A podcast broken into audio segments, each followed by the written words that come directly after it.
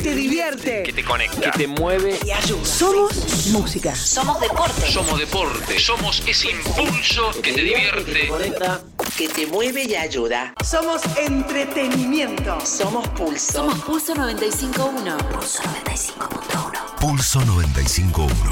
Somos el impulso de Córdoba. Somos el impulso de Córdoba.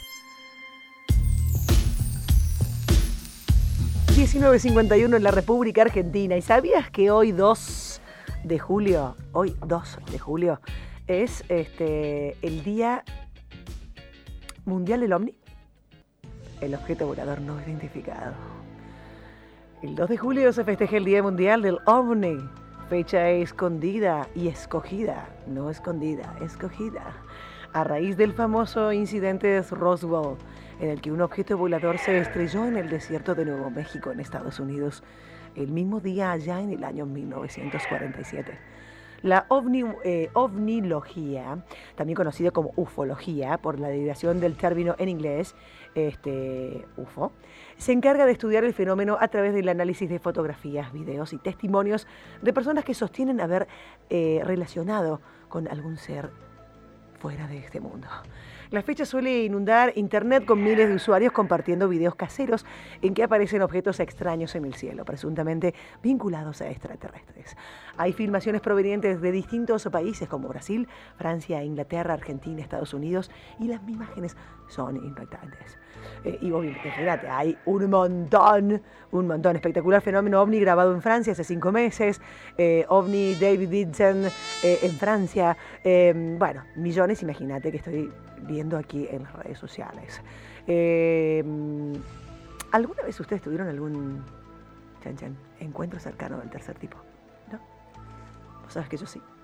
Por eso, recontra, super, mega creo. Muy chiquita, corría el año 1989 dice 89-90. Te voy a contar, creo que la primera vez que lo voy a contar al aire. No tuve un encuentro cercano con un extraterrestre, sí, con naves espaciales.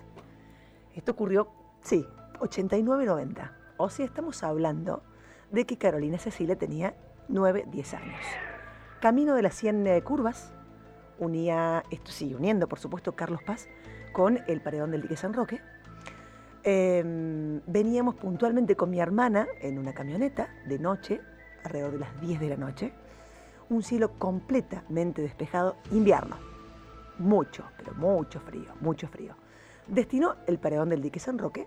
Mi hermana en ese momento vivía en la zona del dique San Roque y era la única conexión que había. O sea, tenías que irte por vía Lemase para irte a la orilla del lago, de, este frente, vendría a donde está el Club Atenas, el camping de este instituto, la zona de, la iglesia San Plácido, o te venías por el camino de las 100 curvas. No hay eh, tanto acceso como ahora. O te venías por Calera. No hay la ruta que. No, hay, no existía la variante Costa Azul. Mucho frío y de repente mi hermana dice: ¿Qué es eso en el cielo? Nos paramos porque dijimos: será un avión. Una luz muy, pero muy, pero muy fuerte. No a la altura de un avión, mucho más baja que se detuvo en el cielo, zigzagueó, paró, volvió de nuevo a moverse y se perdió en las montañas. Eso lo viví de chica y yo dije, opa, no estamos solos. ¿Y sabes qué? no estamos solos. Hoy es el día del ovni. Seguramente a lo mejor hay escépticos. Yo lo viví. No sé. No sé. Let's move and get it on.